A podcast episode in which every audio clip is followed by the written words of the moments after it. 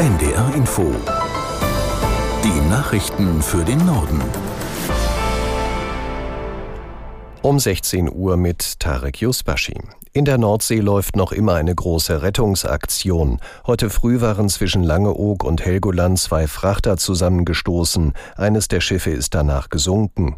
Bislang wurden zwei Besatzungsmitglieder gerettet, ein Seemann konnte nur noch tot geborgen werden, vier werden noch vermisst. Der Leiter des Havariekommandos Renner betonte, es werde alles getan, um die Vermissten noch lebend zu finden. Trotz intensiver Suche zu Wasser und auch aus der Luft haben wir sie bisher nicht gefunden.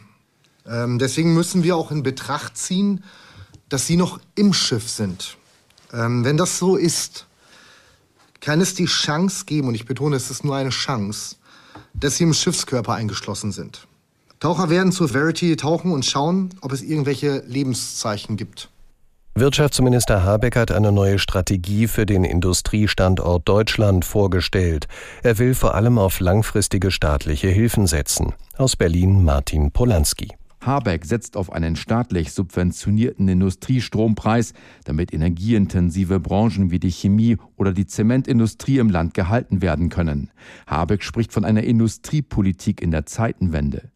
Um die finanzieren zu können, stellt der Wirtschaftsminister von den Grünen die Schuldenbremse in Frage, aber damit ist ein Konflikt innerhalb der Koalition bereits absehbar. Denn insbesondere FDP-Finanzminister Lindner pocht darauf, an der Schuldenbremse festzuhalten. Habeck setzt sich seit längerem für einen staatlich subventionierten Industriestrompreis ein, konnte sich damit in der Ampelkoalition aber bislang nicht durchsetzen. Die FDP lehnt den Vorschlag wegen befürchteter Wettbewerbsverzerrungen ab. Auch Bundeskanzler Scholz hat sich gegen eine Dauersubventionierung der Industrie ausgesprochen. Frankreich unterstützt Israel im Kampf gegen die Hamas. Das hat der französische Präsident Macron nach einem Treffen mit dem israelischen Ministerpräsidenten Netanyahu betont. Aus Tel Aviv Bettina Meyer. Macron, der Netanyahu in Jerusalem traf, schlug vor, die bestehende internationale Koalition im Kampf gegen den islamischen Staat im Irak und in Syrien auf die Hamas in Gaza auszuweiten. Allerdings sei Stabilität im Nahen Osten nur möglich, wenn Israel auch eine politische Herangehensweise an den Konflikt mit den Palästinensern zulässt. Er forderte die Freilassung aller Geiseln und dass sich der Iran und die Terrormiliz Hezbollah nicht einmischen.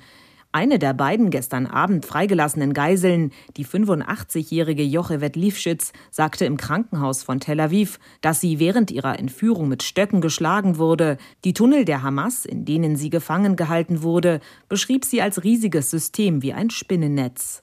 Der israelischen Regierung gab sie die Schuld, sie habe die Bewohner des Kibbutzes allein gelassen.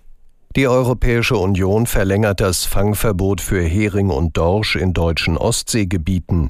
Darauf haben sich die Fischereiminister in Luxemburg geeinigt. Aus der NDR Nachrichtenredaktion Mareike Makosch. Für private Angler ist auch nächstes Jahr ein Lachs pro Tag erlaubt. Dorsch darf dagegen gar nicht mehr gefangen werden. Das gilt auch für die kommerzielle Fischerei. Da ist Dorsch nur noch als Beifang erlaubt. Und auch da dürfen es maximal 73 Tonnen in der westlichen Ostsee und 54 Tonnen in der östlichen Ostsee sein.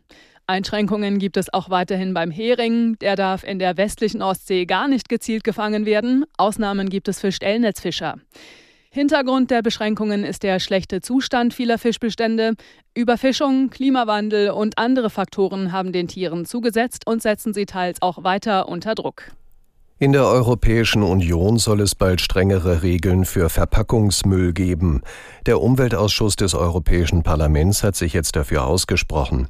Demnach soll es in der EU bis 2040 etwa 20 Prozent weniger Plastikmüll geben. Leichte Plastiktüten sollen weitgehend verboten werden, Restaurants und Imbisse Einwegverpackungen durch wiederverwendbares Geschirr ersetzen. Außerdem ist ein verbindliches Pfandsystem für Kunststoffflaschen geplant. Über die Pläne wird das EU-Parlament im November abstimmen. Dann geht das Gesetz in die Verhandlungen mit den Mitgliedsländern. Die Verpackungsindustrie kritisiert die Pläne, Umweltschützer fordern noch strengere Regeln. Und das waren die Nachrichten.